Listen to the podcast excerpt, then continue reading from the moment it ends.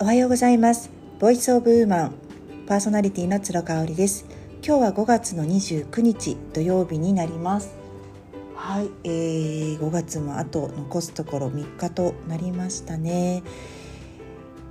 まあ今週は大雨の日がありましたけれども結構お天気は安定しているかなっていう感じですね。どうしても雨の日になると低気圧の関係で頭痛がしたりとかちょっと体に不調をきたしたりっていう方もいらっしゃると思います。しばらくはね体もあのそういった意味では健やかに過ごせるような日が続くんじゃないかなっていうふうに思っています。私はね梅雨時期関係なくちょっと最近課題に思っていることがありまして夕方のね過ごし方なんですよね。朝が早くって朝時間を充実させたいっていう意欲が、まあ、あるわけなんですがおかげさまで朝時間は本当に充実していて仕事のパフォーマンスも午前中は本当にいいですね。私の場合午前中にもう全て全て一日のタスクのほぼ8割方終わらせてしまうっていう生活習慣ができています。ただね一人のお母さんとして妻としては一番忙しい時間っていうのが夕方なんですよね。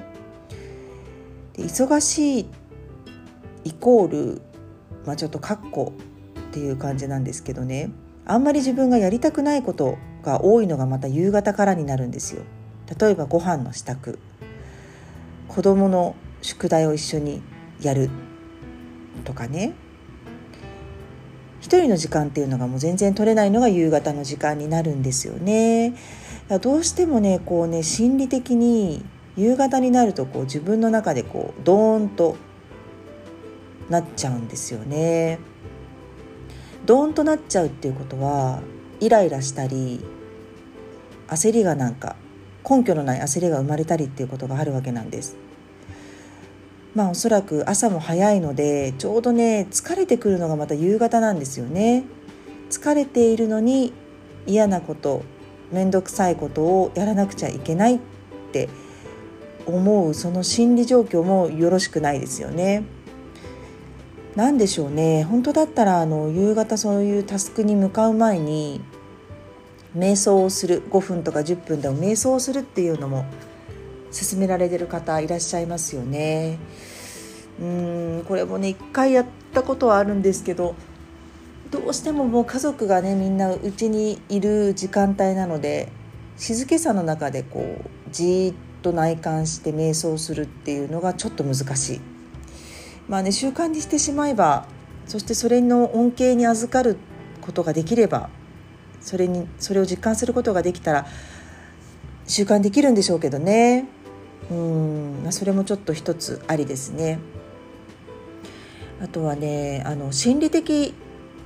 リアクタンスってご存知ですかねなんか人ってこう自由を制限されるとねその「ダメよダメダメダメ」って ありましたねそういうギャグが。思うことをやりたくなっちゃうっていうね。で子供によくあの「これしちゃダメあれしちゃダメ」って言うとやっちゃうのってあるじゃないですか。私もちっちゃい時ねコンビニでお菓子とか食べちゃダメとかジュースは飲んじゃダメもうお水か牛乳にしなさいって言われて育ってきたんですけどやっぱりその反動でですね心理的リアクタンスがバリバリ働いてもうコンビニ大好きな少女になってしまったっていう経験がありますね。うん、あとやっぱり子供もあのこれを見ちゃダメっていうのをダメダメダメで制限すればするほど見ちゃってるなっていうでまた怒られるっていうねそういう経験お母さんだったらあるんじゃないかなと思うんですけどこれ別に子供に限ったことではなく大人にも当てはまるんですよね。なので自分の中で自由が制限される時間帯イコール夕方からっていうねそういう心理的リアクタンスを勝手に作動させてしまってるっていう可能性がありますね。これはねどうにかしたいなっていうふうに思っているのでなんかそういう夕方の過ごし方でおすすめがあったら教えていただきたいなと思います。あと最近実施してるのがもうあの SNS を見ないっていうことですねどうしてももう SNS を見てしまうとうんまあいい意味でも悪い意味でも情報が氾濫してしまって頭が混乱する、うん、人間ってやっぱり脳が疲れることっていうのは判断とか、うん、決定をすることで疲れるのでその情報処理をねしようとするとやっぱそれだけ脳って疲れちゃいますよね。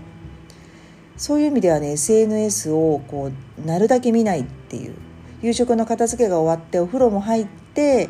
もう最後にちょこっと見て、まあ、あとはアプリを削除しちゃうっていうのを今やってるんですよね。